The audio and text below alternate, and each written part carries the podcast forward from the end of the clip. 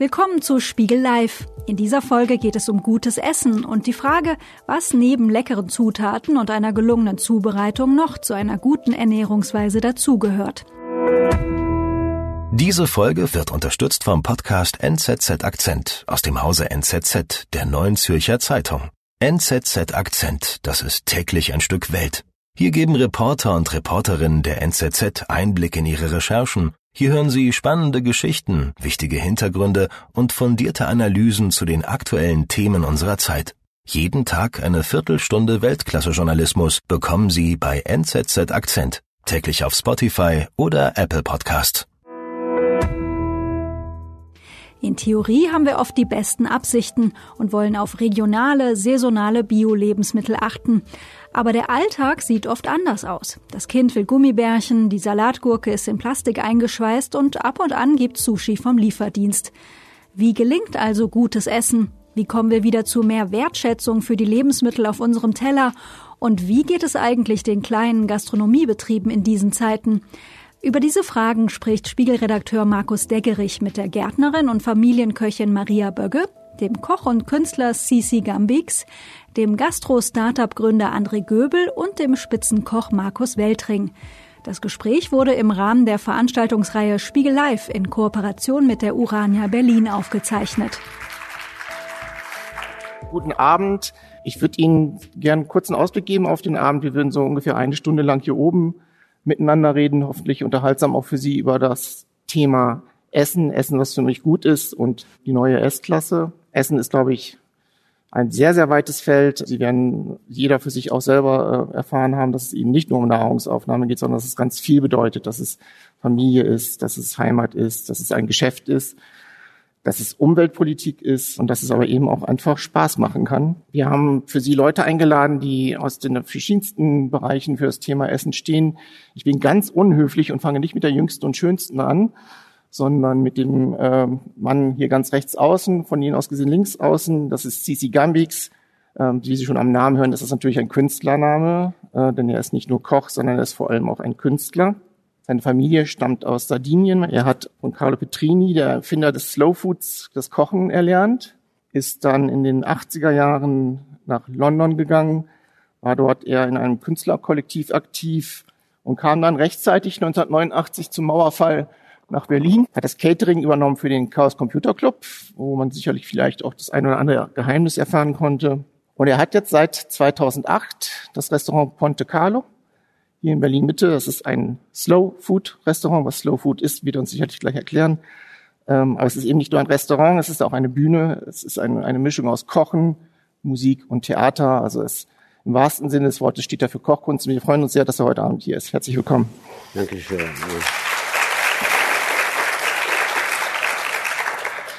Ein mindestens genauso bewegtes und wichtiges Leben hat Markus Weltring aus Elte in Westfalen. Er ist vielleicht nicht ganz so viel gereist wie Herr Gambix, aber er hat genauso viel Großes geschaffen im Bereich der Küche mit einem Traditionsgasthaus zum Splenterkotten in dem Dorf, das über mehrere Familiengenerationen sich überregional einen sehr, sehr guten Ruf erarbeitet und erkocht hat. Für viele war es dort in der Gegend so ein, ein zentraler Punkt für Familienfeiern, für, für Identitätsstiftung und sein Restaurant und seine Familie haben aber diese Corona-Zeit nicht überlebt. Also er hat beschlossen, das Restaurant zu schließen. Warum und was das für ihn bedeutet oder auch für die Gegend oder für so ein Dorf bedeuten kann, das wird er uns gleich erzählen. Herzlich willkommen, Markus Weltring. Dankeschön. Danke. Und dieser nette junge Mann ist auch ein Koch. Zumindest war er das mal, in dem Sinne, dass er in der Spitzengastronomie ziemlich weit schon gekommen war. In Hamburg, glaube ich, war es, Herr André Göbel und hat dann aber irgendwann entschieden, er geht mit seiner Frau oder Freundin oder Partnerin nach Berlin und verwirklicht seinen eigenen Traum.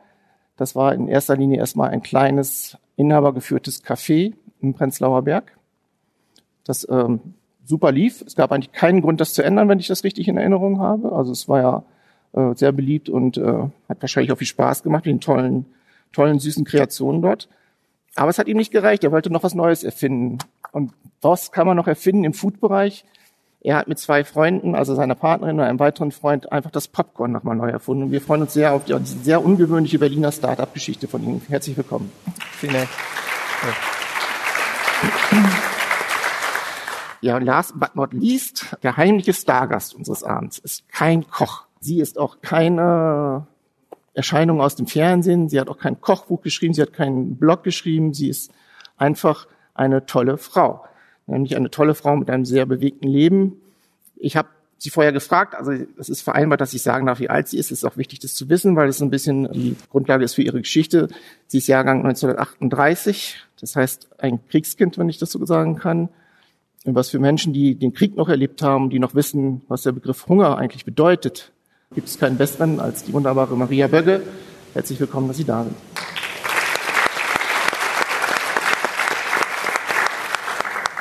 Deswegen will ich auch gleich mit Ihnen anfangen, Frau Bögge. 1938 geboren. Sie haben ja schon mal ein paar Geschichten erzählt früher von, wie es war für Sie als Kind, einfach Hunger zu haben. Ist das etwas, was einen Respekt lehrt vor dem Essen? Was ist etwas, was einen Respekt lehrt vor den Lebensmitteln? Es ist einfach so, im Moment merkt man das nicht. Es ist einfach, alle haben Hunger, also ist es Normalität. Und man hat, wurde nicht ausgeschieden, man war eben diejenige, die Hunger hatte, wie alle anderen auch dass es sehr schlimm war. Ich glaube, das hat man erst später gemerkt. Oder die anderen haben es gesagt. Ich habe es nicht so empfunden, aber ich merke es daran, dass ich jetzt ganz aufmerksam bin, was ich verwende an Lebensmitteln, dass ich keine Reste lasse, dass alles aufgegessen wird, dass ich auch versuche, meinen Mitmenschen das mitzuteilen, dass sie niemals etwas wegwerfen, nämlich diese Kinder, die Hunger haben, die gibt es auch heute noch, wenn auch nicht hier, aber woanders. Wenn man also gut einkauft, kann man einige Cent sparen und vielleicht das auch verwenden, indem man das dahin gibt, wo es noch Hunger gibt. Nämlich es ist nicht nur, dass man Hunger hat, sondern der Hunger hinterlässt auch ganz viel negative Sachen, zum Beispiel Krankheiten. Zum Beispiel hatte ich mit zwölf Jahren schon ja, Zähne noch, aber es war kein Zahn mehr der nicht blombiert war. Heute die Kinder, die haben alle gesunde Zähne und auch weiterhin gesunde Zähne. Das hat sich erst wieder gebessert, als ich wusste, dass ich mich gegen anders ernähren kann und dadurch viel gewinne für meine Gesundheit. Und das ist auch heute noch so. Essen macht Spaß und Essen macht gesund. Also ernähren Sie sich alle sehr gesund. Ja.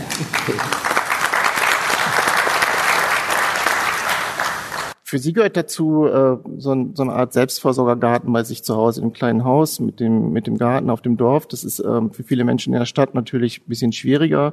Sehen Sie so eine Entfremdung zwischen Menschen, die einfach nur noch im Supermarkt einkaufen und sich die Taschen voll machen mit den plastikverschweißten Lebensmitteln und denen, die noch im Garten stehen und ihre Gurke oder ihr Zucchini in die Hand nehmen? Ja, wo man für gearbeitet hat, die Sache weiß man zu schätzen. Und Leute, die in den Supermarkt gehen, die bezahlen nur. Die haben für etwas anderes gearbeitet und bezahlen. Gut, die haben ihren Beitrag gezahlt, aber wer das selber gezogen hat, weiß, wie oft er da gewesen ist und gegossen hat und gezupft hat und geerntet hat und eingekocht hat. Also es ist einfach wertvoller, wenn man selber Sachen zieht. Nun hat ja nicht jeder die Möglichkeit dazu, aber es gibt trotzdem auch für die Leute, die sozusagen ähm, im Supermarkt oder auf, auf Hofmärkten oder auf Märkten größere Mengen einkaufen, ja, die Möglichkeit, Sachen zu bevorraten oder ja, zu. konservieren zum Beispiel, ne? einkochen. Ja, das macht viel Spaß. Ein, einzukochen macht viel Spaß. Man, früher haben wir ja äh, alles Mögliche eingeweckt auf verschiedene Art und Weise. Und die eine wie die andere Art, alle sind gut, ob gesalzen und, oder mit Essig oder mit Zucker oder, oder mit Salz. Die Sachen haltbar zu machen, macht einfach Spaß. Und wenn man mal was übrig hat, kann man diese Methode auch heute noch gut anwenden. Für jeden eigentlich. Und es ist ja wie so ein, wie so ein altes Wissen, das eigentlich nur neu entdeckt werden muss. Ich glaube ja nicht, dass es irgendwie verloren ist, aber irgendwie, ich kenne es von mir selber, wenn man, wenn man sozusagen alles immer verfügbar ist, ähm, verliert man das Gefühl dafür, dass man vielleicht bestimmte alte Techniken äh, vielleicht doch wieder erlernen sollte. Es wird, es wird ja auch nirgendwo gelehrt. Ne? Ja, das kann ich so nicht beurteilen. Ich kann nur abschätzen, wie es damals gewesen ist, als wir zu Hause in einem Jahr ein bis zwei Schweine geschlachtet haben. Und dann kam dieses Pökelsalz dazu. Dann wurde unten im Keller ein Stück abgetrennt, also aufgemauert Und säckeweise von dem Salz kam da rein. Also ich war zu klein, um jetzt zu wissen, wie die Anteile genau waren. Das Einzige, was ich noch weiß, ist, dass ein großes Stück nicht in Ordnung gewesen ist. Das war also äh, nicht vernünftig versorgt worden mit dem Salz. Und dass meine Eltern dann gesagt haben, also das dürfen wir nicht normal machen, das Stück war einfach zu groß. Und sonst, ja, das war, was ich noch so mitbekommen habe. Aber genaue Anweisungen, ja, die gibt es heute im Internet dafür, wer das möchte. Sisi Gambix, ähm, Maria Böge sagte, dass sozusagen das Essen von zu Hause aus ähm, prägend für sie war, einfach durch den Mangel, aber auch durch den Umgang mit den richtigen Lebensmitteln. Ich weiß, dass für sie ihre Familie sehr prägend war beim, bei der Begeisterung fürs Essen, für die, für die Küche. Und ich weiß, dass sie sehr skeptisch blicken auf die deutsche Liebe zur italienischen Küche, weil sie sagen, was die Deutschen sich unter italienischer Küche vorstellen, ist oft nicht italienisch. Was machen wir denn falsch? ja, ähm, die Konzept von italienischer Küche, das ist so, nicht in Berlin, in, in Deutschland habe geblieben von den 70er Jahren ungefähr. Ich war in, ähm, in Köln äh, letzte Jahre, so in dieser Zeit, November, und äh, das war so. das war wirklich die äh, Konzept aus dieser äh, Bruschetta, aber diese so diese äh, nicht ein Stück Brot mit ein bisschen äh, Tomate, ein bisschen Öl, ein bisschen Knoblauch in die Brot und erzählt, nein, die war so, so gefroren, so äh, Waren aus, weiß ich nicht wohin, die billig aus die billige und äh, wirklich, äh, sie ist nicht, was ist, weißt du? Die italienische Küche ist so einfach, guck mal, ist so ein Produkt mit ein paar auf, die Regeln ist drei Dinge zusammen. Äh, ich habe ein bisschen Probleme mit Curry. Ich esse nicht so viele Curry. Das ist 50 Zutaten zusammen, 50 Geschmack. Ich kann nicht so äh, genießen. Was sind die drei Zutaten, die wir brauchen? Ja. Welche drei Zutaten brauchen wir für gute italienische Küche? Das ist äh, okay, die Olivenöl, die haben eine große Rolle. Das ist verschiedene Geschmack in die Welt, weißt du? Kannst du nicht kombinieren, die drei zusammen. Und dann hast du, hast du einen schönen Geschmack. Das Problem ist, die Deutsche auch, die muss satt sein. Also satt, voll. Also diese wirkliche, äh, und das ist ein bisschen so, hm, ich weiß nicht warum, das, das ist auch dieses Gefühl aus, boah, uh, whatever, was ich esse, ich muss satt sein. Ne? Das ist nicht so ein bisschen so zum, zum Genießen. So manchmal, wenn ich bin so depressiv, ich mit ein kleines Stück Käse sehr gut, ich kann ein bisschen so ein bisschen besser gehen. Also das ist oder was wir brauchen, unser Körper brauchen. Wie finde ich das raus? Also was steckt denn hinter diesem Konzept des, des Slow Food? Was ist damit gemeint? Slow Food ist eine, eine Bewegung. Ich bin so stolz aus dieser Bewegung auch. Und jetzt äh, zum Beispiel, die machen so viele in Afrika, die arbeiten viele für diese Semmel, ja. So, was du jetzt die, äh, diese, alle diese Welt of Transgenics oder zum äh, GMO, äh, Genetic Modified äh, äh, Kerne oder so.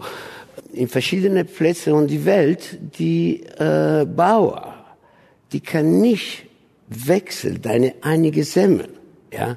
Du musst kaufen die Semmel aus der Corporation, ja.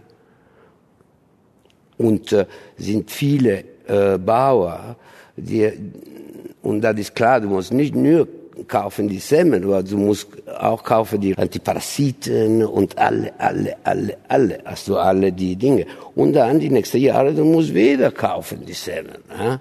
Kannst du nicht wieder benutzen die Semmeln.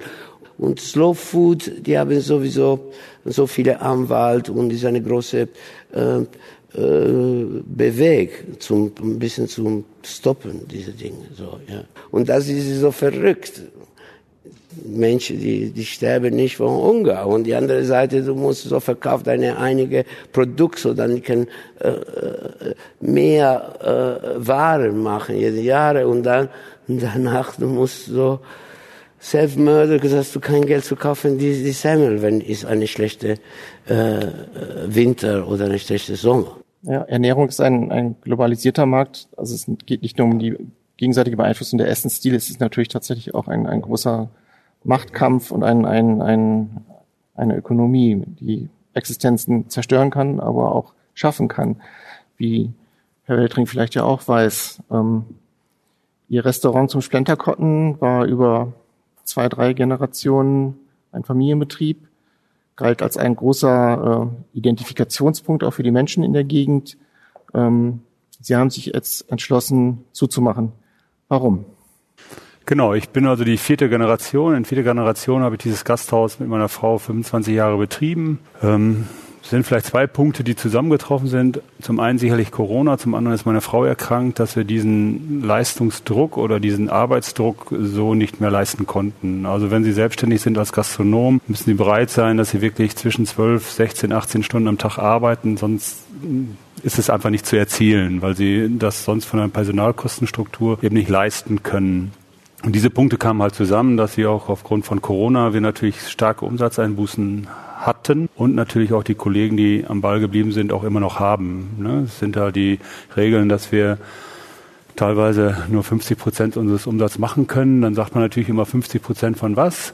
Ne? Unser Haus war halt darauf ausgelegt, dass wir ungefähr 50 Prozent unseres Umsatzes mit Veranstaltungen gemacht haben, die komplett weggebrochen sind. Und von diesen 50 Prozent im sogenannten à la carte Geschäft, im Tagesgeschäft, können wir ja diese Sitzplätze nicht mehr voll besetzen, sondern genauso wie Sie heute hier auf Abstand sitzen, ist unser Lokal dann natürlich auch nur noch zu roundabout 30 Prozent besetzbar. Das heißt, von den 50 Prozent, die uns bleiben, bleiben uns dann irgendwo nochmal 25 Prozent, 30 Prozent über. Und das war eigentlich nicht mehr genug, um, um die Kosten, um die Rahmenbedingungen erfüllen zu können. Und das hat uns halt dazu bewegt, dann letztendlich aufzugeben, aufzuhören, ja. Das ist sozusagen der, der, der ökonomische Zwang, der dahinter steht, aber es ist, ist ja auch, gerade wenn es so ein Familienbetrieb war und ist über Generationen, steckt da ja noch mehr drin. Das ist ja ein, ein, ein, ein Haus, eine Identität, ein, fest verwurzelt in der Region, ein Anlaufpunkt für viele. Lassen Sie uns so ein bisschen teilhaben, was das für Sie bedeutet, da jetzt sagen zu müssen, ich bin derjenige, der den Laden abschließt und nicht wieder aufmacht. Genau, das ist natürlich schon ein sehr tiefgreifender Entschluss, ein Schluss, der ähm, äh, auch nicht schmerzhaft an uns, an mir vorübergegangen ist, sondern auch die Generationen vor mir haben natürlich sehr viel Schweiß und auch sehr viel Herzblut in dieses Unternehmen gesteckt. Also wir haben uns mit diesem Betrieb wirklich identifiziert, unsere westfälische Gastlichkeit wirklich gelebt. Und was uns mir auch jetzt im Nachhinein noch bewusster geworden ist, dass wir dort am Ort, an diesem Platz, auch eine Institution waren. Also viele Gäste, die wirklich viele glückliche und traumhafte Stunden in unserem Haus verbracht haben. Und das war mir im Vorfeld nicht in diesem Maße bewusst, dass wir wirklich eine Institution sind, wo man sagt, da haben wir unsere Hochzeit gefeiert, die Taufe unserer Kinder, unsere Silberhochzeit, unsere Geburtstage, ganzen Familienfeste bis hin zur Beerdigung. Äh, und das ist jetzt einfach weg. Wir sind also, wir liegen außerhalb von Rheine, einem kleinen Ort, gewachsene Strukturen, wo ja viele sich auch jetzt noch nicht vorstellen können, dass dieser Ort ähm, ohne dieses Haus, ohne den Splenterkotten weiter existieren muss. Zumal es auch vom Gebäude her ein markantes Gebäude ist, ein altes westfälisches Bauernhaus. Das hat schon ziemliche Einschnitte gegeben. Ja. War das absehbar? Also hätten Sie sich gewünscht, dass vielleicht auch früher vielleicht Menschen mit, einem, mit einer größeren Achtung vielleicht vor ihrer Arbeit in das Restaurant gekommen wären. Also ist, man kennt es ja von sich selber, man, man geht essen und sucht eigentlich den Fehler, anstatt es zu genießen und zu, zu, dafür zu bezahlen, dass ja jemand wirklich nicht nur arbeitet in der Küche, da steht Personal an der Theke, da sind Steuern zu bezahlen, da ist Strom zu bezahlen, vielleicht die Miete des Raums und so weiter. Man hat ja gar keine Vorstellung davon als Gast, wie viel Arbeit und wie viele Sachen da einfach dranhängen. Es ist so ein undankbares Geschäft? Ja, undankbar will ich nicht sagen. Also man kann es natürlich auch nicht verallgemeinern. Es gab viele es gibt sicherlich auch heute noch sehr viele Gäste, die den Wert dieser Arbeit wirklich zu schätzen wissen und wissen, was dahinter steckt, wie viel Arbeit das ist und mit wie viel Leidenschaft, Liebe man daran geht. Und dann gibt es natürlich auch Menschen, die wie in vielen anderen Bereichen das eben nicht zu schätzen wissen. Ne? Also das, vieles ist auch nicht böse gemeint, aber wenn ich dann erzählt habe, ich fange auf dem Sonntagmorgen irgendwie um 7 Uhr an zu kochen, an zu arbeiten in der Küche, ja, wie, wann hast du den Mittagstisch? Ja, um zwölf. Ja, was machst du dann schon um sieben? Ja, ich sag, wenn du vielleicht an deinen eigenen Haushalt denkst, wenn du Kartoffeln haben willst mittags, wann fängst du denn an zu schälen? Wie lange müssen die denn kochen? Und wenn man das dann alles frisch zubereitet, das mal hochrechnet, dann brauche ich natürlich eine gewisse Zeit, gewisse Dinge vorzubereiten und zuzubereiten. Ähm, und dieser Wert wird häufig dann eben nicht geschätzt. Nicht mal boshaft, sondern einfach aus, aus Gedankenlosigkeit. Ne? Das ist natürlich auch schwierig, dass man sich da sehr bemüht und sehr viel Liebe und Herzblut investiert, aber ähm, unabhängig von dem finanziellen Wert äh, an der einen oder anderen Stelle auch keinen Gegenwert bekommt. Ja. Keine Wertschätzung, keine Achtung. Ja. Ich habe von Ihnen oder über Sie gelesen, Sie haben zwei Leidenschaften das Kochen und die Jagd. Und die Jagd, genau. Ich gehe äh, leidenschaftlich gerne jagen. Ich habe das auch teilweise auf meiner Speisekarte so äh, dargestellt. Also wenn ich ein selbst erlegtes Stück Wild hatte, dass ich es dann auch auf die Karte so gebracht habe, ein Rehragu oder eine Hasenkeule, äh, auch mit, der, mit dem Übertitel Kochen ist meine Liebe, Jagen meine Leidenschaft. Und da stehe ich auch zu. Ich meine, Jagd ist in Deutschland kommt immer mehr in den Verruf. Da läuft sicherlich auch einiges falsch. Aber Wild ist das natürlichste Lebensmittel, was es gibt. Nichts wächst gesünder auf als Wild. Und wenn es vernünftig gemacht wird, nichts stirbt auch ähm, ja, tierschutzgerechter als Wild. Ähm, hat ein glückliches Leben gehabt und dient als wirklich sehr wertvolles Lebensmittel. Ja. Aber das ist ja schon fast eine zu romantische Idylle. Ich meine, der Koch geht in den Wald, er legt das Wild und bringt es in seinen Laden, nimmt es aus heute und, und macht, macht daraus ein guter Was, dieses, diese, dieses, äh, diese wunderbare Geschichte zum Essen, das soll einfach alles aufhören. Das, ist, das muss doch. Äh, ja gut, für mich hat es jetzt erstmal aufgehört, sage ich jetzt mal. Ich kann es mir also unschwer vorstellen, dass ich wieder in die Gastronomie komme. Es hat für mich auch selber ein Stück weit mit Lebensqualität zu tun. Ich habe es vorher nie vermisst und auch nie kennengelernt. Ich hatte also nie mehr ähm, private soziale Kontakte wie jetzt, weil es vorher nicht möglich war. Ich bin auf jedem Geburtstag zu spät gekommen oder gar nicht gekommen. Ähm, ich habe also jetzt trotz Corona mit Abstand klar, aber ähm, nie mehr Freunde getroffen und Verwandte als jetzt und ähm, wenn man jetzt sagt, ich würde wieder in die Gastronomie gehen, obwohl mir das sehr viel bedeutet, äh, müsste ich auf der anderen Seite wieder vom, von meinem jetzigen Leben viel aufgeben. Und äh, gut, in meinem Alter, das hört sich jetzt schlimm an, aber ist es auch so, dass die nächste Generation nicht weitergemacht hätte. Somit habe ich eigentlich diesen Zeitpunkt ähm, schweren Herzens auch vielleicht acht oder zehn Jahre vorgezogen. Als der irgendwann wäre er eh gekommen. Ja? So, das ist natürlich ein schwacher Trost, aber es ist eben so. Ja. Und der Nachwuchs wollte nicht mehr übernehmen, weil der gesehen hat, was da für Arbeit drin steckt oder weil das keine, keine ökonomische große Perspektive mehr war oder ist es Genau, also hauptsächlich wegen der Arbeit, ne, nach dem Mittel im Verhältnis zum Verdienst. Ne, so wenn ich äh, bereit bin, zwölf, sechzehn Stunden am Tag zu arbeiten, Papa, dann kann ich das auch überall tun, aber es bleibt unterm Strich einfach noch mehr über und ich habe trotzdem noch ein ein anderes Leben. Ne. Gut, ich habe auch eine Fünf-Tage-Woche gehabt, zumindest auf dem Papier. Wir haben zwei Ruhetage gehabt, keine Frage, aber die waren halt in der Woche und auch die waren natürlich dann teilweise mit Arbeit nicht komplett, aber ausgefüllt und meine Kinder sagen ganz klar, gut, wir haben zum einen die Leidenschaft in anderen Berufen und sind aber auch, und das kann ich Ihnen auch nicht äh, vorwerfen, äh, natürlich nicht mehr bereit, von dem Leben so viel in, in, in diese Aufgabe zu stecken. Ja. Das ähm, Sterben in der Gastronomie, gerade jetzt durch Corona auch, Herr Göbel, ähm, lesen wir fast täglich in der Zeitung, dass es ähm, sehr schwer ist zu überleben in der Gastronomie. Herr Beltring hat ja gerade dargestellt, dass es eben dabei aber auch nicht nur um die ökonomische Perspektive geht, sondern auch um die Wertschätzung der Arbeit, Wertschätzung dieses Essens und in, in so einem Fall ja auch ist sowas noch ein, ein, ein Identitätsmerkmal für eine ganze Gegend, die jetzt vielleicht keinen Anlaufpunkt mehr hat für, für, ja, um beim Essen zusammenzukommen. Das ist ja, Essen ist was wahnsinnig Verbindendes. Sie waren auch in der Spitzengastronomie unterwegs in Hamburg äh, und haben das dann aber sozusagen freiwillig erstmal an den Nagel gehängt. Warum? Ja, weil wenn man in der Gastronomie tätig ist mm, und gerade in diesem Level, sage ich mal, ähm, dann, dann kommt dazu, ob man selbstständig ist oder nicht in dem Moment. Ähm, muss man diese Stunden sowieso leisten. Und genau deswegen haben wir für uns gesagt, ob ich ähm, 18 Stunden für irgendwen anderes arbeite oder ob ich das für mich selbst tue, ähm, macht da nicht so einen großen Unterschied nervlich macht es wahrscheinlich doch noch ein bisschen Unterschied. Aber ähm, genau, wir haben dann auch ähm, unser eigenes Café äh, aufgemacht hier in Berlin in einem ganz anderen, in einer ganz anderen Größenordnung mit äh, zehn Sitzplätzen, ähm, aber haben vielleicht auch äh, in Berlin im Prenzlauer Berg den Leuten so ein bisschen was anderes noch ähm, gegeben als das, was sie kennen. Wir haben unser Brot und unsere Brötchen selber gebacken. Äh, meine Frau als Patissier hat es einfach rausgehabt, großartige, schöne Frühstücksteller ähm, zu zaubern. Wir haben eben keinen Obstsalat aus dem Eimer gekauft, sondern wir haben frisches Obst aufgeschnitten. Also einfach wirklich durch ähm, Produktqualität nochmal einen Unterschied gemacht und haben das dann sechs Tage die Woche für uns gemacht. Aber das war Ihnen nicht genug. Das war das. Wir sind oft für eine gute Idee schnell zu begeistern ähm, und so kam es dann eben, dass einer unserer Stammgäste auf uns zukam und sagte: Ey, ich finde das so klasse, was ihr hier macht. Das ihr fasziniert mich jedes Mal, wenn ich hier bin. Habt ihr nicht Lust, mit mir was anderes auszuprobieren, noch zusätzlich? Also wir haben das ja eine ganze Zeit lang parallel zueinander gemacht und dann ist es einfach so, dass ich irgendwann alleine im Café war, äh, meine Frau äh, sich um das Popcorn gekümmert hat und wir irgendwann gesagt haben, okay, es funktioniert so nicht mehr. Zu Hause sitzen auch noch zwei Kinder, gastronomisch tätig, äh, Samstag, Sonntag und äh, zwei, dreijährige Kinder. Das ähm, wir haben jedes Jahr am Ende des Jahres für uns beschlossen, was sind die neuen Projekte für das nächste Jahr und welche Projekte aus dem Vorjahr haben, sind zu vernachlässigen vielleicht.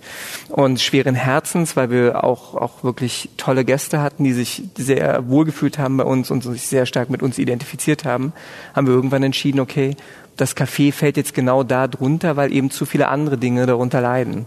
Und das ist vor allen Dingen Privatleben. Also ähm, das mit den sozialen Kontakten und so weiter kann ich unheimlich gut nachvollziehen. Kurz einen Schritt zurück. Ja. Ähm, also wenn, man, wenn, wenn ein Stammgast zu mir kommt und sagt, du, ich finde toll, was ihr hier macht ähm, und habt ihr nicht Lust, mit mir auch noch was zu machen, würde ich sagen, ja klar, aber äh, muss schon, muss schon eine Bombenidee sein, sonst würde ich ja hier mein, mein Ding erstmal nicht gefährden oder aufgeben.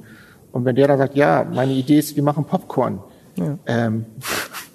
ja, wenn man wenn man das Potenzial erkennt, dann äh, dann kann das äh, sehr viel Spaß machen einfach. Also ähm, Lucy ist wie gesagt unheimlich produktverliebt und hat einfach sehr schnell äh, die Möglichkeiten gesehen, was sie am Popcorn umsetzen kann, eben da als Fachfrau aus der aus der süßen Küche. Und äh, wir haben es dann ausprobiert, haben viele Tests gemacht, auch im Bekanntenkreis das Ganze einfach mal äh, rumgereicht, haben uns Feedback eingeholt und die Idee kam sehr gut an einfach ja, um einfach mal eine Vorstellung von der Dimension zu kriegen. Sie haben dann in der Küche angefangen, Geschmacksrichtungen zu kreieren oder auch Veredelungstechniken auszuprobieren, weil eigentlich, was kann man am Popcorn anders machen oder besser machen oder falsch machen? Das ist irgendwie, jeder kennt Popcorn, jeder hat zumindest eine Idee von Popcorn, aber es ist eben einfach nicht nur Popcorn. Es ist ein, ein Kunstwerk. Es ist ein, also so wie es veredelt wird, so wie es, vielleicht verraten Sie uns Ihr Geheimnis. Was macht das Popcorn der Knalle Konditorei so anders?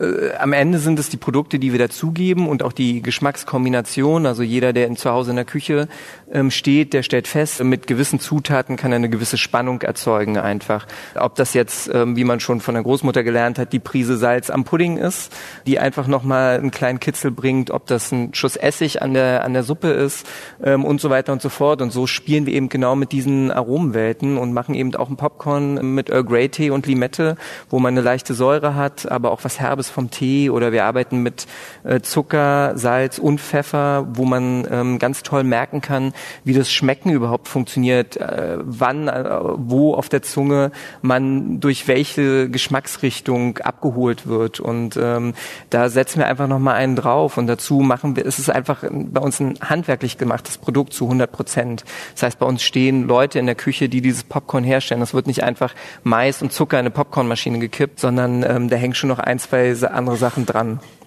das doppelt gebackene, ist das ein, ein, ein Das Backen ist in der Hinsicht auf jeden Fall ähm, ähm, das, äh, wo wir den Unterschied auch zum Teil machen können. Wir sind knuspriger als jetzt, sage ich mal, das herkömmliche Kinopopcorn. Wir funktionieren auch länger als genau dieses Phänomen, was man aus dem Kino kennt. So am Anfang, solange das Popcorn noch warm ist, ich kriege auch ganz oft das Feedback, kaltes Popcorn funktioniert ja gar nicht. Doch funktioniert eben schon, wenn man es richtig zubereitet, weil wir eben nicht einfach nur stupide ähm, Zucker da drauf werfen, sondern wir backen das Popcorn nochmal nach, wir entziehen Feuchtigkeit, wir bleiben länger knusprig und arbeiten dazu eben noch mit unterschiedlichen Aromen, die wie gesagt einfach mehr ausmachen. Säure, Süße, Salz, was Herbes. Genau. Ich hatte ja das Vergnügen, Ihre Popcorn-Ditorei, wie sie heißt, besuchen zu dürfen. Und es ist ja wirklich, ähm, glaube ich, also was mich beeindruckt hat, war, glaube ich, dass dieses Gefühl von, da wird nicht einfach nur gearbeitet, da ist ein Team und in diesem Team passt einfach alles zusammen, die Energie. Jeder hat, weiß, was, was er am besten kann und weiß aber auch von dem anderen, was der am besten kann und die, deswegen ist es rund. Also, um mal eine Vorstellung davon zu geben, was, was sie da geschaffen haben in den letzten Jahren. Ich glaube, sie haben angefangen, jeder hat irgendwie paar tausend Euro in den Topf geworfen, als um diese Gesellschaft gründen zu können. Mhm. Und sie sind jetzt im letzten Jahr bei einem Umsatz von 1,4 Millionen gelandet. Ist das richtig? Ungefähr, ja. Ja, das nennt man mal durch die Decke gehen, oder? Das ist schon, schon ganz in Ordnung, aber es ist immer noch äh, tatsächlich harte Arbeit. Also das kommt auch, auch nicht von alleine. Aber ähm, tatsächlich haben wir wahrscheinlich auch einfach den Nerv der Zeit getroffen. Und dabei, ähm, das ist auch uns immer sehr wichtig, haben wir es geschafft, uns selber treu zu bleiben. Das heißt, unser Popcorn ist ein reines Feinkostprodukt, verkaufen wir es im KDW, aber eben auch ähm, Frische Paradies oder Käfer haben unser Produkt akzeptiert und haben selber für sich gemerkt, dass es eben nicht einfach nur dieses normale Popcorn ist. Mhm. Haben Sie noch eine andere Idee, die Sie vielleicht verraten würden? wir lassen uns gerne inspirieren und schauen dann mal. Okay, wir lassen uns auch inspirieren von, von dem, was vielleicht noch kommt. Kann, kann man das noch weiterentwickeln oder bleibt das jetzt für die nächsten 30 Jahre Ihr Popcorn-Traumfabrik? Mm. Also ich glaube, äh, genau, äh, das kann man sicherlich noch weiterentwickeln. Ähm, wir sind da auch immer dran. Der erste Fokus ist äh, Qualität. Mit jedem Schritt, auch wenn wir wachsen, ist immer wichtig zu realisieren, können wir das auch während wir die Qualität halten, können wir da, da Schritt halten. Ich glaube, das ist äh, etwas, was man bei vielen anderen immer bemerkt. In dem Moment, wo der Schub kommt, ähm, hält die Qualität nicht mehr und man kennt dann so dieses Jahr ist leider nicht mehr so, wie das, wie es früher mal war. Das ist für uns immer eine große Schwierigkeit, das abzuwägen, äh, welche Schritte können wir machen und äh, womit können wir mitgehen. Genau. Jetzt mag ja Popcorn auf viele erstmal banal wirken, aber ich glaube, es ist ja auch so lecker und auch so erfolgreich, weil, weil sie schon große, äh, großen Fokus legen auf die Auswahl der Zutaten. Ich glaube, sie sind durch Frankreich gefahren, um, um sozusagen den richtigen Mais zu finden, was ja sozusagen irgendwie aus dem ja dann alles entspringen muss, im wahrsten Sinne des Wortes. Ja. Ähm, das ist ja vielleicht ein Hinweis darauf, dass es ähm, die gute Küche eben nicht nur von, von, von, von der Technik lebt, sondern eben von den Zutaten, Frau Bögge. Und das hatten Sie ja am Anfang auch schon angesprochen wo kriegen wir denn noch gute Lebensmittel her? Ja, selbst züchten oder im Bioladen. Immer kann man sich nicht drauf verlassen, aber meistens doch besser, als wenn man gar nichts macht. Hm. Die Veredelung von guten Lebensmitteln, das ist ja sozusagen, das ist das, was Also brauchbar, ziemlich natürlich. Nicht so viel verfälschen und nicht so viel fremde Sachen. Wenn ich eine Karotte habe, die schmeckt alleine und die muss alleine auch noch durchschmecken. Man kann zwar das ein bisschen verbessern oder Zucker, Salz oder ein bisschen Essig oder Speck oder was weiß ich dran daran geben. Aber im Grunde ist jedes Lebensmittel als einzelnes schmackhaft und man braucht eigentlich nicht so viele Sachen dazu. Und äh, da ich fünf Kinder gehabt habe, musste ich es mir auch immer einfach machen. Das gab es also oft. Nur ein gesundes Essen. Und wenn ich mal mehr Zeit hatte, ja, dann gab es auch noch vieles dazu und auch so, dass es ein bisschen leckerer wurde. Aber im Großen und Ganzen ist es am gesündesten, wenn man die Lebensmittel so verbraucht, wie sie wachsen. Also auch saisonal. Und man dann, wenn es wächst draußen, dann verarbeiten. Ja, oder, oder kauft. Jeder kann, jeder kann ja nicht selber anpflanzen. Wenn man die Sachen kauft, so natürlich wie möglich verarbeiten, kochen ja, und verspeisen. Ich meine, es gibt leckerere Sachen, aber ob alles so gesund ist, wenn es hundertmal verarbeitet und eingefroren war, davon bin ich nicht so überzeugt. Die, die Idee äh, des Kochens ist, ist ja sozusagen einfach überlebensnotwendig, aber es ist eine so hochspezialisierte Wissenschaft geworden. Also ich glaube, es gibt, ich weiß nicht, wie viele Diättrends es gibt, wie viele Ernährungsformen mit, mit, mit, den, ähm, mit den verrücktesten Namen. Das ist so ein, äh, so wahnsinnig überjatzt auf meinem Eindruck nach. Ist es irgendwie, ist es überbewertet oder ist es einfach so, dass wir immer übertreiben müssen, auch mit den einfachsten Sachen wie Essen und Kochen? Hm. Gute Frage. Ähm, also äh, es gibt ja diesen schönen, diesen, diesen schönen Spruch, wenn du im Supermarkt bist und ähm, sicher sein willst, dass du gut einkaufst, dann leg einfach nur das in den Einkaufskorb, was deine Großmutter auch in den Einkaufskorb gelegt hätte. So, das, äh, das ist das, wonach man sich natürlich immer richten kann und ähm, viel mehr braucht man dann eben nicht und vielleicht ein Stück weit Verzicht wäre schon die beste äh, Diät in dem Moment, ja, also das ganze Fleischthema und so weiter, wie gut uns das wirklich tut, dass wir täglich Fleisch konsumieren, ähm, würde würd ich jetzt mal in Frage stellen oder ob man das auch einfach muss und braucht oder ob man da auch aus seinen alltäglichen Zwängen mal rauskommt, zu sagen, das, das ist schon immer so gewesen und ich bin das gewohnt, morgens meine Salami auf dem Brot zu haben und abends gibt's halt entweder eine billige gebratene Hähnchenbrust oder, oder irgendwas anderes, ja. Ähm, und ich glaube, dass das schon reichen würde und uns das ganz gut tun würde. Der Rest, Ja, das sind diese ganzen Trends, die man dann äh, neu entdeckt und ähm, aber auch da ähnlich wie beim Kochen, das Einfache würde wahrscheinlich schon reichen. Ja, das Einfache ist das gut. Ja, Sie wissen ja, wovon Sie reden. Herr Weltring, die einfache Küche ist die beste Küche? Die einfache Küche ist die Grundvoraussetzung, denke ich erstmal. Ne? Viele Dinge, wie Frau Bürgers auch schon sagte, werden einfach dadurch, dass sie, dass man das Ei neu erfinden will, äh, nicht unbedingt besser. Ja.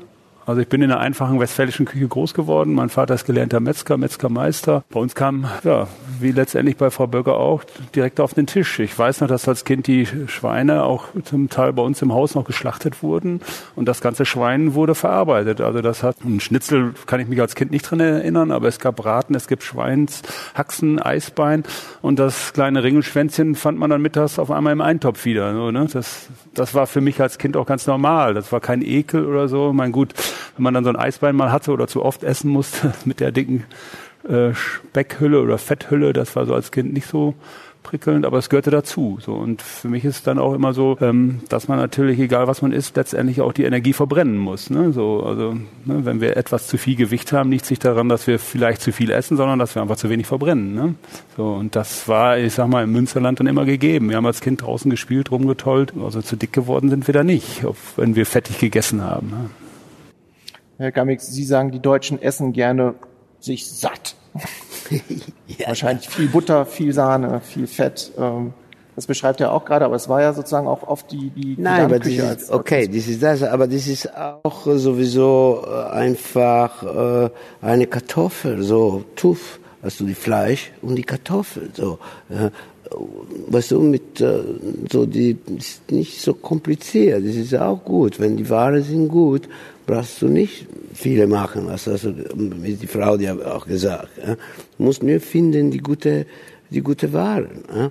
Wir arbeiten mit diesem Kollektiv aus Binnenwerde, ja. ist 50 Kilometer aus Berlin, sind auch Freunde von uns auch und die haben immer geliefert von Juni bis äh, Oktober, ja.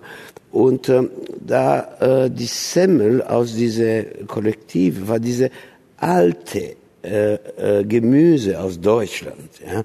Die waren so verrückte Dinge, so sowieso gemischt aus äh, Meerrettich und äh, auch so, sowieso ein Kürbis gemischt mit einem Zucchini.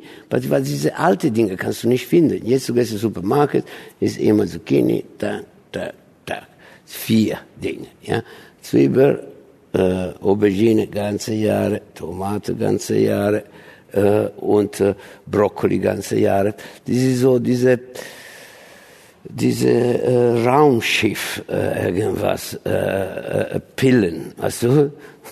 Aber mit Formen, ja. Das ist das. Die Farbe, die Formen, aber kein Geschmack. Dann du brauchst wirklich zum Gewürze über alle. Und ich merke auch die Leute, die kannst du essen in meinem Restaurant nicht viel, aber die, die will immer Salz, mehr Salz, mehr Salz. Also, die sind so, äh, die kommen, die sind so viele mit dieser Glutamat, so diese Verstärker, so irgendwas mit dem Glutamat ist gut. Ein Stück Holz, ein bisschen mehr Salz und mehr Glutamat und dann, und das ist ein bisschen schade, ja.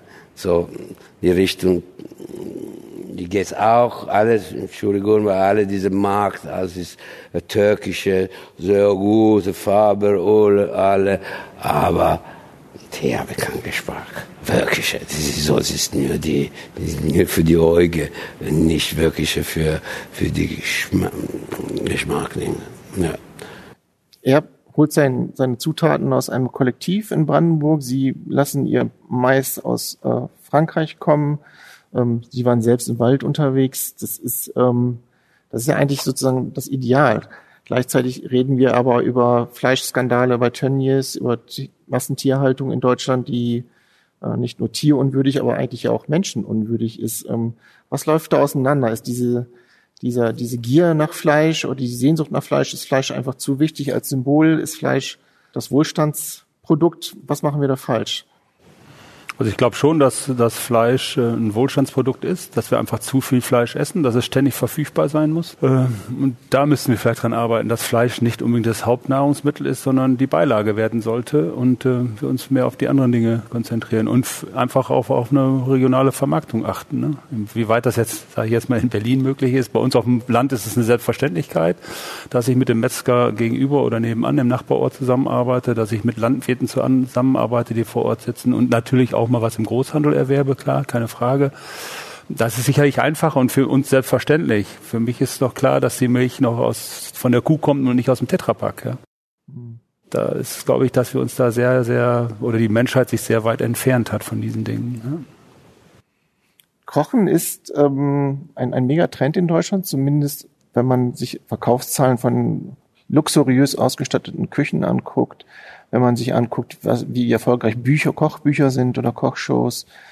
Gleichzeitig äh, gibt es Erhebungen, die aber sagen, dass die Menschen eigentlich zu Hause sehr viel weniger kochen als früher. Wie passt das zusammen? Ist es ein ist das ein Show-Effekt? Mm, also zuerst mal finde ich, und das beobachtet man in den, in den letzten Jahren hier in Berlin meiner Meinung nach deutlich, dass ein gewisses Bewusstsein, Qualitätsbewusstsein, Produktverliebtheit, das kommt zurück.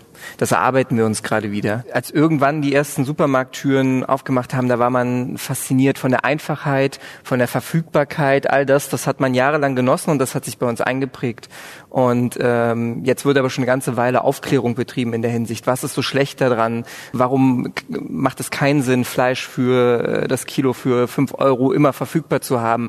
Was, was steckt da dahinter und so weiter und so fort? Und äh, man sieht, äh, ich sag mal, Markthalle 9 und so weiter, das sind alles Sachen, ähm, die kommen jetzt zurück und das Bewusstsein dafür kommt zurück. Ich glaube aber tatsächlich, dass der Convenience-Gedanke in der Hinsicht noch nicht ganz weg ist. Das heißt, die Leute bestellen sich Kochboxen, wo schon alles komplett äh, fertig vorbereitet ist, was man nur noch warm machen muss, zubereiten muss, nach einer Anleitung. Vielleicht auch, weil, weil, also ich meine, dieses Problem, was wir haben, das haben wir ja nicht erst seit gestern, sondern in den letzten Jahren, zumindest in einer Stadt wie Berlin, wo dieses Bewusstsein nicht da ist, wo ich vielleicht auch selber, weil meine Eltern nicht mehr richtig gekocht haben, auch selber gar nicht kochen gelernt habe. Das ist ja auch, also nicht nur, wenn ein Koch in der Familie ist, ist es ja sowas, was vermittelt wird durch, durch die Familie. Und ähm, das fehlt vielleicht auch zwischendurch, glaube ich, und so ist das Bewusstsein gar nicht da. Das heißt, das Bewusstsein ist da, dass man sich vernünftig ernähren sollte, aber der Wissensschatz, wie man das unbedingt tut, ist gar nicht so verankert mehr. Und ich glaube, dass das so zusammenkommt. Äh, da könnte man eigentlich ganz klein anfangen, indem man eine Kartoffel schält. Dann meint man immer, Kartoffelschälen ist doch so viel Arbeit. Vor allen Dingen die Männer wollen da gar nicht ran. Aber guck doch mal auf die Uhr, wie lange es gedauert hat. Dann merkt man, überhaupt eine Karotte, eine Kartoffel, egal was. Wenn man auf die Uhr guckt, merkt man, wie wenig Zeit das in Anspruch nimmt. Wenn man das nicht kennt, dann denkt man, so viel Arbeit. Ist es nicht. Man muss einfach klein anfangen und vielleicht auch die Frauen ein bisschen mit animieren. Wir sind ja heute ganz froh, dass die Männer so viel machen. Besser war es ja noch nie. Aber das sollen die Männer auch ruhig mal mit anfangen dann kann man auch wieder gesund essen.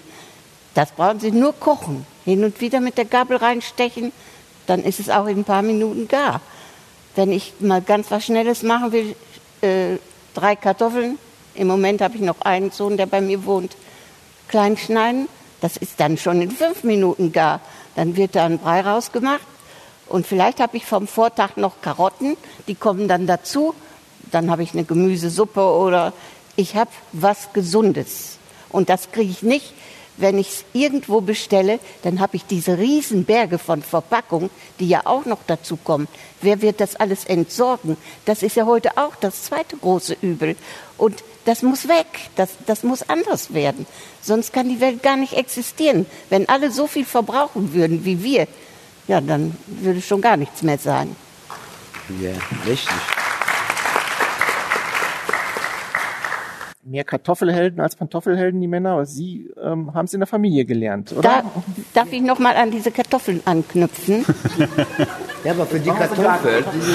Also ihr kennt jetzt hier Basen und Säuren. Und der Säurebasenhaushalt, der ist bei fast allen Deutschen heute nicht mehr in Ordnung. Und ich habe einen Arzt kennengelernt, der gesagt hat, jede Krankheit kommt von Übersäuerung. Und die Kartoffel ist das beste Mittel gegen Übersäuerung. Die ist nämlich total basisch. So, das wollte ich noch gesagt haben. Ein Plädoyer für die Kartoffel. Und dazu, ich sage, was hast du gesagt? Das ist sowieso, das ist nicht die Zeit, von die Gemüse, die kochen, ist, hast du Zeit, hast du keine Zeit, so du schneidest so dünne oder dicke. Weißt du, das ist ein anderes Ding auch sowieso. Du denkst, oh, die dauert so lange zu kochen. Eine Kartoffel, eine Kartoffel dünne geschnitten, so dünne geschnitten, wie ich schnitten, was für meine Waren. Ich arbeite nur eine Minute, ich mache nur eine Minute, ja, das war meine Paranoia, ja. Ich mache alle frische, ich mache keine Soße, ich mache nur und manchmal ich mache 50, 60 Teller in, äh, in zwei Stunden, aber das ist so eine Technik, ich habe entwickelt selber. Und es ist alles so dünn geschnitten, so gekocht. Ich, ich brate nicht, ja. Es ist alle gekocht, äh, ich sage ich sag in Italiener l'acqua pazza, das ist nicht verrückte Wasser. ich sage so, aber das ist so gemischt auf, auf, von Koch und mit Öl. So dann ist es so, äh, so und äh, und sie ist so schnell. Also sie kocht so schnell. Und und das und auch ich schäle keine Kartoffeln. Nein, wenn ich benutze gute Kartoffeln, die die Aub, das ist auch irgendwas gut für dich. Und die haben auch ein bisschen Geschmack auch. Die Aub. Das ist so dann ich und andere Sachen. So, so dann ist es so die Gefühl muss, muss auch entwickeln, was, hast du Zeit, hast du nicht Zeit, kannst du machen diese, kannst du machen die anderen Dinge, aber, aber ich denke, die, die Punkt ist zu finden, die Zeit zu, zu, zu, zu, zu nicht zu kochen oder zu Stopp zu machen, andere Sachen, zu füttern, eine selber, weißt du, zum Moment zum, ah, jetzt, okay, jetzt für, für die Familie und dann ist es auch gut, Moment zum, zum Denken, kannst du schneiden und denken. weißt du, das ist auch Meditation, auch in die, und äh, ja. Und, und, der Kochwein ist auch nicht zu unterschätzen, wenn man schon mal. ja, ja, ja. ja. Ähm, ich höre bei allen raus, dass es sozusagen die, die Kindheitsprägung oder die Prägung äh, Begeisterung fürs Essen oft in der Kindheit stattfindet. Gleichzeitig klagen wir Eltern ja oft darüber, dass Kinder ungesund essen, halt am liebsten Pizza, Nudeln, Pommes. Wie kriege ich meine Kinder dazu, äh, sich zu begeistern fürs Essen, fürs Kochen auch, für, für das gesunde Essen? Gibt's gibt's Tricks von euch Profis? Ich glaube, es geht einfach darum, diese, diese Ausgewogenheit zu schaffen. Also bei uns gibt es wenig Verbote, bei uns gab es auch nie dieses klassische Zuckerverbot, solange der Rest stimmt. Dazu gehört die Bewegung sicherlich auf einer Seite, aber auch die gesunde Ernährung. Mm, und ich glaube, man hat beim Kochen so viele Möglichkeiten, an einem gewissen Punkt musst du anfangen, auch im Alter finde ich, und du kannst die Kinder da einfach mit abholen. Das macht ja Spaß. Also und nicht nur mit den Kindern, sondern auch mit der, also generell mit der Familie oder mit Freunden. Das ist ja was Geselliges, gemeinsam zu kochen auch. Ähm, und mit den Kindern ist es auch so. Die sind doch von Natur aus neugierig. Was machst du da? Warum machst du das? Ähm, kann ich dir helfen? Also bei uns funktioniert das zumindest genau so. Ähm, jetzt würde ich nie behaupten, meine Kinder essen alles. Ja, das ist auch ganz klar. Aber, ähm, aber wir erarbeiten das zumindest und es gibt zumindest diesen, dieses, dieses äh, Prinzip, äh, probier es wenigstens. Ähm, ähm, und also bei uns war immer diese Neugier da. Wenn du handwerklich tätig bist, ein Kind orientiert sich doch an den Eltern. Ähm, ähm, und wenn, wenn die sehen, dass du selber da drin steckst und das mit Leidenschaft machst, dann haben sie doch da auch von Natur aus Lust drauf. Meine Meinung dazu zumindest. Die natürliche Neugier einfach mal abholen. Ja, und das frühzeitig am besten. Das gilt wahrscheinlich auch für die Entwicklung von, von Geschmacksnerven, von, von der Abbau von sozusagen Ekelgefühlen und so weiter. Dass man, also ich habe mal irgendwo in einer Studie gelesen, wie früher man also schon auch als selbst im Mutterleib schon anfängt, alles einfach zu essen, umso offener ist das Kind auch äh, für alle Geschmacksrichtungen und für alle ähm, Faserzustände und so weiter, von Muscheln bis zum bis zum angeblich ja nicht so geliebten Spinat oder so, nur weil er grün ist. Aber das ist alles, glaube ich, Legende. Es ist einfach eine Frage von Ausprobieren, Gewöhnung und eben nicht aufzwingen, sondern ähm, mit ihnen produzieren, ausprobieren, spielen. Fünf Kinder, Frau Bögge? Können die alle Kartoffeln schälen? Ja. Ah, das kam zögerlich. ich musste erst mal alle durchgehen. Aber mit, äh, wir kennen ja alte Sprichwörter. Hunger ist der beste Koch. Kinder, die suchen sich ja aus, was sie essen wollen. Sie haben 20, 30, 40 Sachen probiert. Das Schnitzel, das ist das Beste. Also sage ich jeden Tag Schnitzel.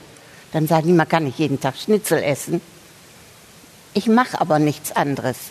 Also damit das Kind überhaupt isst, bekommt es jeden Tag dieses Schnitzel.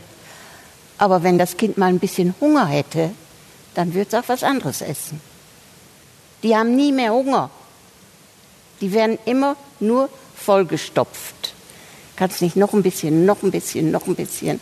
Ja, habe ich ja auch zum Teil gemacht, ja. Aber das, das ist das Problem, echt. Man ist nicht konsequent genug, abzuwarten, bis die Kinder Hunger haben. Also Sie meinen hungern lassen, damit die auch... Ja, nicht, nicht verhungern lassen. Nein, aber so, dass sie wieder Appetit haben und nicht nur auf Schnitzel.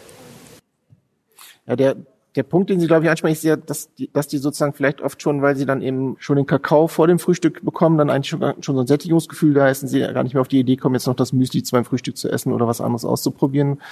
Und was Sie ja auch sagen, dass ähm, vielleicht unsere Kinder ähm, auch weniger verbrauchen oder sich weniger bewegen, vielleicht andere anders aufwachsen als Sie und ich vielleicht noch, ähm, mit, mit mehr draußen, mit mehr Bewegung, weil weil unsere Freizeitgestaltung einfach eine andere ist. Jetzt glaub nicht, dass das immer so wunderbar war. Ich habe früher jeden Morgen, bevor die Kinder zur Schule gehen, ein Kruska, ich weiß nicht, ob jemand weiß, was das ist, Pfannekuchen gebacken. Das ist also ein sechs Getreidekorn, da gab es ein Glas Milch dazu und eine Banane. Und heute könnten die mich deshalb noch schlagen. das, das war wohl zu trocken. Man hat es versucht, hat geklappt. Sechs Getreidekorn, Milch und Banane? Hieß Kruska. Das konnte man in Deutschland im Reformhaus kaufen. Da wir nicht in Deutschland wohnten, sondern in Spanien, haben, hat meine Verwandtschaft das immer mitgebracht. Ich habe gesagt, ihr könnt bei mir schlafen, aber nur zwei Kilo Kruska für mich. Und das mussten die dann immer essen. Jeden Morgen, nicht immer. Herr Weltring, ich habe eine Geschäftsidee. Sie machen die Splinterketten wieder auf und Frau Böll gekocht. Ja, das können wir Oh, machen, da ja. kennt kein Mensch, da kennt kein Mensch. Er macht das schon gut. Ich glaube, die brauchen nicht viel. Sechs Getreidekorn, ab Banane und ein bisschen Milch und der Laden brummt. Ja, aber die Kinder waren ja nicht glücklich damit nachher, im Nachhinein, ne? Ja, man muss die Verpackung machen. Sie müssen natürlich ein bisschen, ähm, da kann er helfen, glaube ich. So einfach ist es. so einfach ist es. Er ist natürlich auch viel zu bescheiden, um, um zu erzählen, dass es eben natürlich nicht nur um die Produktion von Popcorn geht, sondern vielleicht auch, wie sie es machen. Also ich weiß, dass sie ähm, in den Arbeitsabläufen zum Beispiel mit Behindertenwerkstätten zusammenarbeiten, die an die Verpackung übernehmen im Vertrieb. Ich glaube, sie haben es jetzt auch geschafft.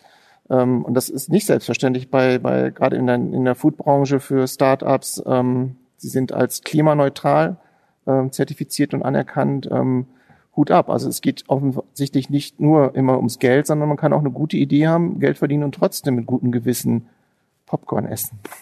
Ja, und ähm, viel zu bescheiden in der Hinsicht ist es für uns ähm, kein Thema. Wir machen es, weil es für uns funktioniert und weil es für uns dazugehört zum Teil. Also ähm, die sozialen Einrichtungen, mit denen wir jetzt seit drei Jahren äh, zusammenarbeiten, ähm, haben uns sehr geholfen und ähm, wir sind mit denen gewachsen und die sind sicherlich auch an manchen Stellen mit uns gewachsen. Und äh, es war für uns einfach in dem Moment eine Entlastung. Klimaneutralität äh, seit zwei Tagen dann offiziell. Sind wir sehr stolz drauf und freuen uns drüber. Aber am Ende gehört es für uns jetzt einfach mit dazu, auch diesen Schritt zu gehen.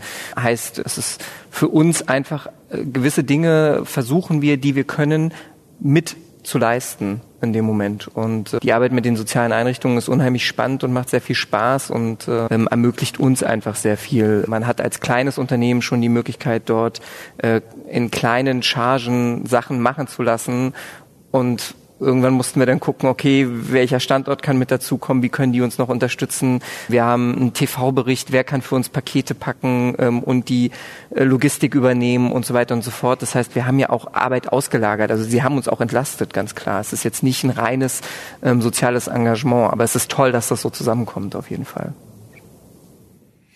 Für Sie, Sie sagen, Kochen und Essen ist auch Philosophie, ist der Spiegel des Lebens. Und deswegen gibt es in Ihrem Restaurant auch nicht nur Essen, sondern auch Theater und Musik. Wie passt das zusammen? Also das ist ja jetzt keine, es gibt diese berühmten Dinner-Shows in diesen Zelten, das ist weit davon entfernt. Es gibt Clips im, im Internet, wenn Sie sich einen Eindruck davon verschaffen wollen. Jetzt musst du es versuchen zu erklären. Das ist ein bisschen schwerer, aber vielleicht geht's. Wir haben unsere Philosophie auch in, zu essen und ich habe verbinden meine Restaurant, meine Kunst mit die normale Leben und äh, ja, aber ich habe auch entwickelt meine Plätze ein bisschen wie eine Community, Leute, die reden, die kommen und die treffen und die ist ein bisschen locker und ist ein bisschen wie eine Wohnzimmer. Mein Lokal ist ein bisschen so, so einfach, also ein bisschen Musik und ist so, das ist nicht so die äh, normale Gastro. Ähm, mein Show äh, sagt, cook your life or you will be cooked sagt, koch deine Leben und Ort, du bist gekocht. Ja, du bist ja? gekocht. Das ist sowieso äh, irgendwas zum, ein bisschen zu geben, ein bisschen so eine, eine Hope, was ist der Hope? Hoffnung, Hoffnung. Offen zum, äh, zum come on, äh, du musst irgendwas mit, du musst kommen raus von deiner selber. Jetzt, ich denke, das ist so wichtig. So, wir muss haben eine Identität. Weißt du, jeden. Man muss irgendwas nicht so äh, wie Schafe und machen alle dieselbe Dinge. Alle kaufen dieselbe Sachen. Alle essen dieselbe Dinge. Und dann, äh, ich habe verbinden diese äh, Kunst mit Essen. Und dann haben wir gemacht diese äh, Show, diese Cook Your Life Will Be Cooked und ist drei Akt und äh, drei Gericht. Ja? Gericht, ja, drei Teller oder so. Ne? Und in die erste äh, äh, Teile ist äh, diese äh, Koch, das Fernsehen, Koch, ist alles weiß, alles da, zack, zack, da und mache. Aber schön ein bisschen so, das ist ein bisschen ein Träum und wir machen diese ähm, Risotto mit Steinpilze, Risotto Funghi Porcini. Ja? Und dann, äh, das ist auch ein bisschen eine Geschichte zusammen, äh, die, die, die Steinpilze und die Reis, die machen die Risotto Funghi Porcini. Ist nicht so, die haben die, die Identität, die, die, die Porcino, die Reis und die machen andere Dinge. Und wir sagen, ist wie in Liebe. Und dann die Leute, die essen die Risotto, oh, sehr gut, geil, so, total gut, ja. Und dann dunkel. Und dann empfang, empfang die zweite Akt. In die zweite Akt, das ist, die Koch ist gekocht, ja. So dann äh, ist es eine Voyeurism in eine Küche, ja.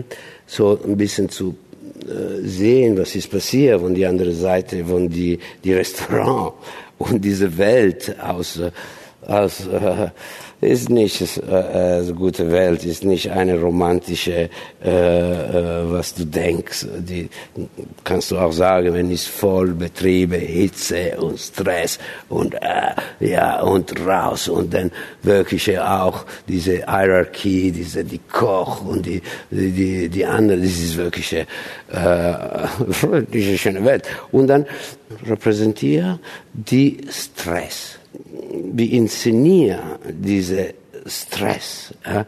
und in die Ende äh, äh, die, die Koch, die explodiert. und wie Jimi Hendrix, die machen die Küche kaputt. Alle nicht die okay. Gitarre, die Küche kaputt.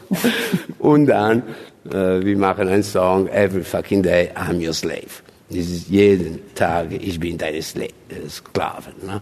Und so ein bisschen so, so eine schöne Ballade, wir haben geschrieben und, und so Dinge. Das, was, was er da als Kunst und Theater und Musik beschreibt, ist ja natürlich äh, einerseits natürlich die Überhöhung und Verfremdung, andererseits ist es ja die Realität. Also in der Küche geht es heiß zu, in der Küche geht es hierarchisch zu, in der Küche geht es stressig zu, in der Küche ist das auch abschreckend? Also für Nachwuchs kriegt man deswegen vielleicht niemanden mehr? Genau, also das ist sicherlich so, wenn man aus einem wohlbehüteten Einfamilienhaushalt kommt äh, und mit Gastronomie vorher nichts zu tun hatte. Ähm, es ist sicherlich besser geworden in den letzten Jahren, Jahrzehnten, aber immer noch nicht da, wo wir hin müssen äh, in der Gastronomie, sondern es ist, denke ich, schon für viele abschreckend. Und äh, für mich ist Kochen auch ein Stück weit Berufung. Äh, sicherlich nicht so weit berufen, dass wenn ich ins Kloster gehe, aber ich gebe natürlich, wenn ich wirklich in der Gastronomie koche, viel von meinem eigenen Leben auf für meinen Beruf. Und wenn ich diese Leidenschaft nicht habe, ist es natürlich auch schwierig, äh, dauerhaft durchzuhalten. Also viele kippen dann um, nicht sprichwörtlich um, sondern äh, die Kumpels sind abends äh, auf der Party, aber ich, ich habe erst um 22, 23 Uhr Feierabend. Das, das ist natürlich für schwierig, viele Leute schwierig oder viele Menschen schwierig. Und wenn sie eine gewisse Leidenschaft dafür haben, ist das nicht kein Problem. Dann, dann lebt man seinen Beruf. Ja. Ja, das eine ist ja so die, die Arbeitszeiten, aber auch die Arbeitsbelastung. Aber es, ich, ich habe ja, ich war ja nie dabei. Ich kenne das so aus Filmen oder aus dem Klischee. Aber ist es so, der der Chefkoch der langt auch mal zu und der brüllt rum. Und also der langt heute sicherlich nicht noch nicht wirklich sprichwörtlich zu, aber es ist schon eine, eine harte Schule und ein, ein, anstrengender Job und es ist natürlich schon sehr hierarchisch. Ja, das stimmt. Ja. Haben Sie Probleme, Personal zu finden, in, wenn Sie Leute suchen, sei es als Aushilfe, sei es als Wer kocht denn heute Abend, wenn, wenn du hier bist? Äh, meine äh, Kollege der habe nicht gekocht heute, der gekocht heute Nacht. heute ich habe gekocht, alleine. Manchmal ist One-Man-Show, das ist so. Dann in die Ende hast du ein bisschen Geld in deine Tasche. Wäre so ein Konzept wie hier in Berlin äh, übertragbar auf, auf so ein Landgasthaus, also dass, dass man versucht einfach nicht nur zu kochen, sondern das zu verbinden mit einer Inszenierung, mit ähm, also kann man heute als nur als Koch, reiner Koch noch überleben oder muss man ständig irgendwie die Leute entertainen oder muss man sie abholen, muss man sie locken, also muss man Programme machen? Ich glaube schon, dass man nur als reiner Koch überleben kann, dass man, wenn man einen ehrlichen, authentischen Job macht, dass man durchaus überleben kann. Die Frage ist auf dem Land, ob ich mit, mit einer, einer Show, einem Theater dauerhaft mein Abend äh, füllen kann. So, ne? Ich habe ja natürlich in Berlin anderes Publikum, andere Kaufkraft und allein auf dem Land, also wir sind wirklich ländlich, muss natürlich der Gast, der Kunde schon andere Wege auf sich nehmen, um, um dieses Event dann zu erleben. Ne? Und ob das dann wirklich immer äh, abendfüllendes Programm ist, weiß ich nicht. Ist das ähm, für viele, also ist es, ist es wegbleibendes Publikum? Ist die Gewinnspanne geringer? Ist es ein, also wenn die Leute anfangen, viel mehr Geld in die eigene Küche zu Hause zu stecken, wieder zu Hause zu kochen. Ähm, ist das ein Schaden für die Gastronomie? Also mir hat mal einer erklärt, eigentlich nicht, weil die Leute wieder mehr Bewusstsein fürs Essen kriegen, dann aber auch, wenn sie mal ins Restaurant gehen, auch bereit sind, tiefer in die Tasche zu greifen, weil sie wieder mehr wertschätzen können, wenn sie zu Hause so einen Bezug dazu bekommen haben. Ist sicherlich beides. Also die, die Menschheit gibt sicherlich mehr Geld für die eigene Küche aus, obwohl da sicherlich nicht mehr drin gekocht wird. Also viele Küchen ist, bin ich von überzeugt, ist das Geld zum Fenster rausgeschmissen. In Corona merkt man es ja, also der, da ist es ein bisschen anders. Also der Lebensmittelgroßhandel hat äh, Umsatzeinbußen, der Lebensmitteleinzelhandel hat Umsatzzuwächse, weil das, was in Corona-Zeit in der Gastronomie nicht mehr gegessen wird, gegessen werden konnte, äh, ist natürlich irgendwo auch dann zu Hause gekocht worden. Aber ich glaube eher, dass es äh, teilweise auch immer noch an der Wertschätzung liegt, dass man natürlich sich zu besonderen Anlässen ähm, auch mal ein gutes Essen gönnt und auch ein gutes Restaurant, aber die breite Masse, Masse eben nicht, und, sondern dass da immer ähm, auch sehr viel Fastfood und, und Convenience im Vordergrund steht, immer noch und äh, einfach noch zu viel. Ja. Da ist der Döner an der Ecke, der durchaus gut sein kann, keine Frage, aber dann noch schneller mitgenommen und gegessen, als wirklich zu Hause zu kochen. Ne? Also das, wie Frau Bögger das eben auch schon sagte, wir müssen, glaube ich, wenn wir die nächsten Generationen dahin bringen wollen, einfach anfangen zu kochen. Es muss zu Hause gekocht werden und Kochen ist nicht schwer. Ne? Das ist, ja, für mich ist einfach so das fast das Einfachste von der Welt. Ne? Ja. ja, vielen Dank für diese wirklich äh, erstens nicht nur informative, sondern auch unterhaltsame Runde und wie ich finde auch jeder auf seine Weise und, und seine, seine, mit seiner Lebensgeschichte und seinem Anspruch an seine Arbeit und sein Wirken auch, finde ich, wirklich altmodisches Wort, aber ich sage es trotzdem vorbildlich. Ähm, vielen Dank, dass Sie sich die Zeit genommen haben für uns. Ich danke Ihnen und hoffe, dass Sie alle gesund essen und Wiedersehen.